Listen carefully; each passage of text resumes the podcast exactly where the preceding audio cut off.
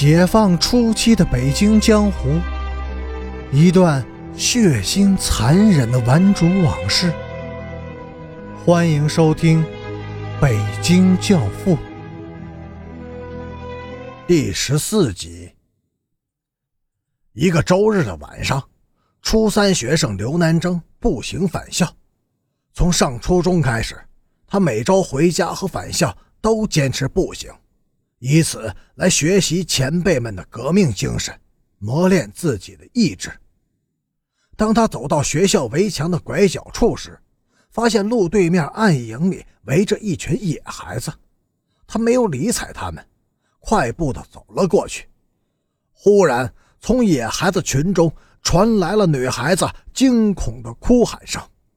这声哭喊引起了刘南征的注意，他停住脚步。瞪大了双眼看过去，一伙孩子，大约都是十四五岁的样子，正围着一个小女孩。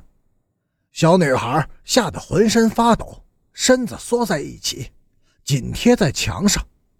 那些野孩子一步步的逼近过去。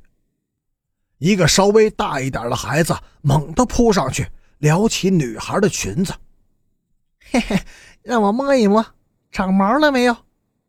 其他孩子也都伸出了手，按住女孩子的头和肩膀。流氓！刘南征大喊一声，冲了过去，揪住一个孩子的头发，顺势一抡，把他摔倒在地上。其他孩子一拥而散的跑了。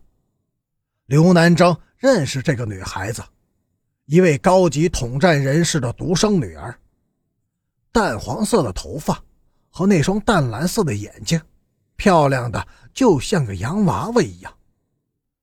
下一个周末，刘南征没有回家，他带着几个同学在镇上转了一天，但并没有找到那伙流氓。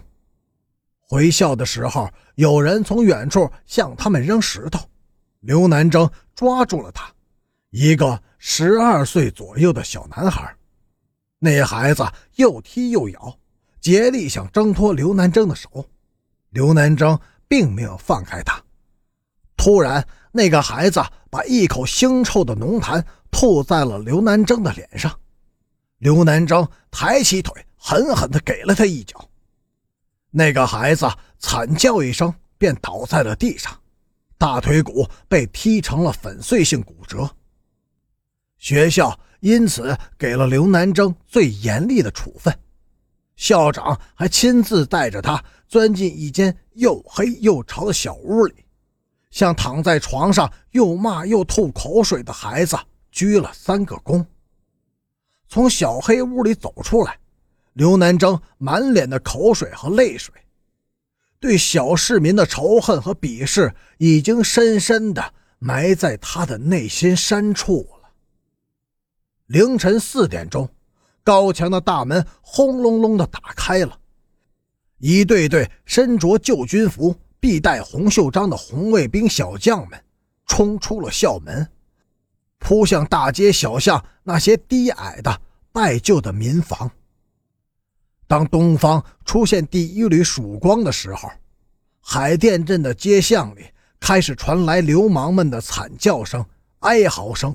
和皮带的抽击声，刘南征站在海淀镇主街的中心，心情极为的激动。在文化大革命的破四旧运动中，红卫兵又创造了一个奇迹，彻底扫荡了旧社会留下的一切污泥浊水和那些所谓的地痞流氓。从这一天便开始了中国历史上有名的。红八月，后海中学的干部子弟少得可怜，因而造学校走资派的反和开展破四旧活动要困难得多。田建国贴出了全校第一张大字报，他通过在区委工作的父亲掌握了学校领导的一些历史疑点和某些秘闻以后。秘密召集学校其他干部子弟进行了串联，然后由高二团支部书记、全校闻名的才女陈北江起草了大字报。大字报是爆炸性的，不仅揭露了学校当局推行修正主义教育路线、毒害无产阶级接班人的严重罪行，而且还披露了一大批干部和老师的历史污点和道德上的丑行。人们这才恍然大悟，那些道貌岸然者，原来竟是一群男盗女娼之徒。田建国成了英雄，但是得道寡助，英雄很快就被孤立了。他和战友们被指责为野心家，陷入小市民因循守旧的汪洋大海里。小市民是庸俗的。但一旦成为海，也就有了力量。有一天，田建国和那个巧舌如簧的历史教师在操场的土台上发生了辩论，词穷而情急。田建国抽出了武装带，向教师劈头盖脸地抽过去，教师的眼镜被击飞了，脸上、头上都流出了血。台下围观的学生先是惊呆了，很快有人愤怒地喊起来：“有理讲理，不许打人！”田建国恼羞成怒，又狠狠地抽了教师几皮带，然后他抡着皮带对台下的人们说：“你们谁想包庇反革命，就上台来，让他尝尝革命皮带的滋味。”有人走上了台。他叫赵大锁，一个练过中国式摔跤、体壮如牛的小市民。赵大锁也像个英雄，他把双臂抱在胸前，挑衅似的看着田建国，脸上带着嘲讽的笑。台下有人鼓掌，有人给他叫好。田建国扬起皮带向赵大锁的头上抽去。赵大锁伸手拦住皮带，略一近身，一个大跛脚踢中田建国的左骨，田建国仰身跌倒在土台子上，台下轰然大笑。陈北江迅速地跑上土台子，扶起了满身是土的田建国，然后他咬着牙看了一眼台下的人群，又盯着赵大锁那张得意的脸，狠狠地说。你们笑得太早了。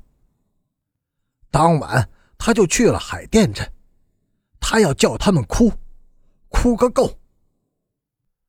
这是一所女校，是全国著名的、被誉为科学泰斗的摇篮的学校。上午先是揪斗了总支书记和校长，然后顺藤摸瓜，顺着黑线找人物。到中午时。站在台上的牛鬼蛇神已经有一百多人了。下午开始单独批斗，与此同时，那些资质极高而又文质彬彬的女孩子开始使用皮带作为批判的武器。晚上殴打加剧，教学大楼内竟是一片惨绝人寰的鬼哭狼嚎。感谢您的收听，下集。更精彩。